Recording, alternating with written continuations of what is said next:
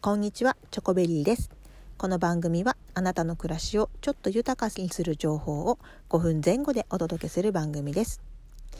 今日はですね、Kindle 本のメモをどう取るかについてお伝えしたいと思います。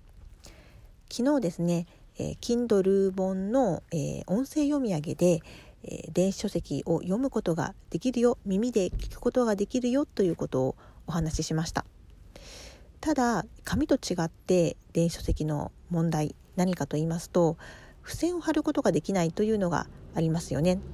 例えばここあすごく良かったからまた後で読み返したいなとか、えー、全部本を読み終わった後にまとめるのに使いたいなと思って紙だとこうペタッと付箋を貼ることができますが電子書籍の場合はその付箋を貼るということ、まがしおりとかみたいなのをねつけることはできますけどもまあ後から見返す重要な文章というところがちょっと見にくいというのがあるかなと思います。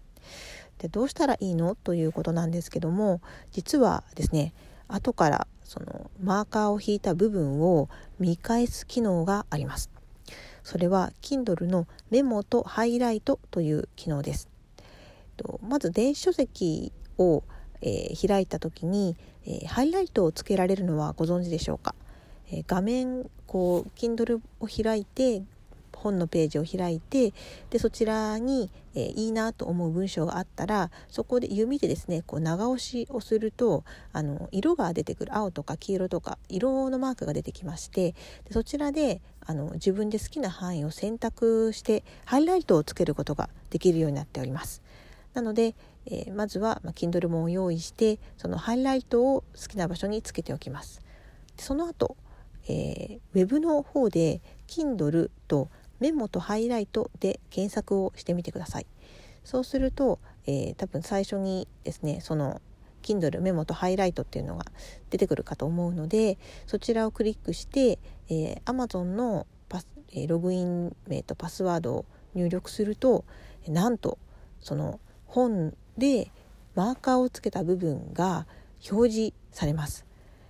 なのでその自分がいいなと思った文章についてはその別のそのメモとハイライトをまとめたページを見ることによって自分がどこに感動したのかというのを後から見返すことができるんです。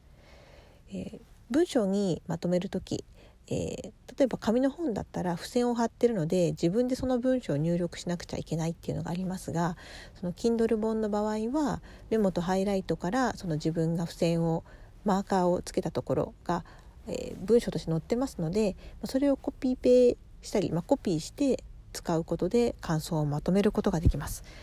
なのであの読書をの感想をまとめる時にもえー、Kindle 本という電子書籍はすごく便利だなと感じています。もし、あのー、まだメモとハイライト使ったことがなかったという方がいらっしゃいましたらもうこれは是非使って今後の読書に活用していただきたいなと思います。今日のお話は以上になります。えー、皆様の暮らしにたくさんの笑顔と幸せが集まりますように素敵な一日をお過ごしください。ありがとうございました。